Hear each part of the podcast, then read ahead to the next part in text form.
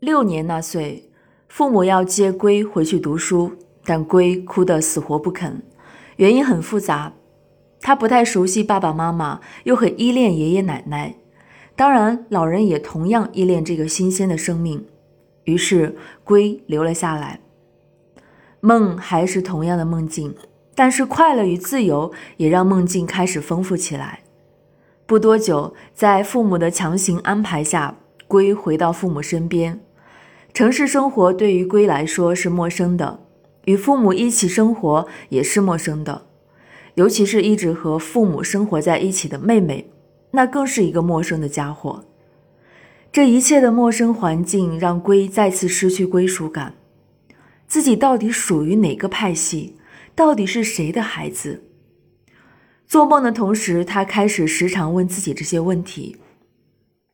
在新生活中，龟的内心很渴望，也能从妈妈那里获得跟妹妹一样的爱，但是表面上龟却很疏离家人，不是不想靠近，而是不会靠近。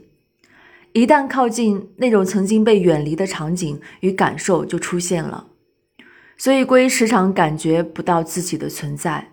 这种突然之间就完全消失的感觉，让龟看着母亲与妹妹的亲密，渴望着母亲与自己的亲密，但却始终无法体验到那种亲密感。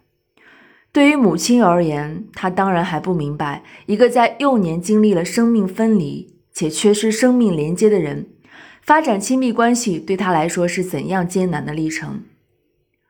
如何做才能获得被爱的感觉呢？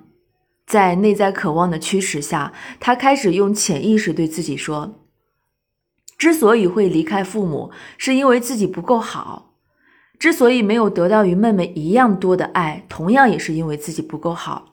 所以，想要成为这个家庭中的成员，就一定要超过妹妹，做一个全方位出色和完美的人，这样才值得被接受。”于是他开始观察成人的脸色，琢磨成人的语言。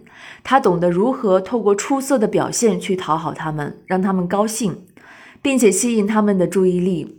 为了获得爱与关注，他忘记了自己，将生命的全部看向了这个外在的世界。就这样，他用自己的方式来求得生存。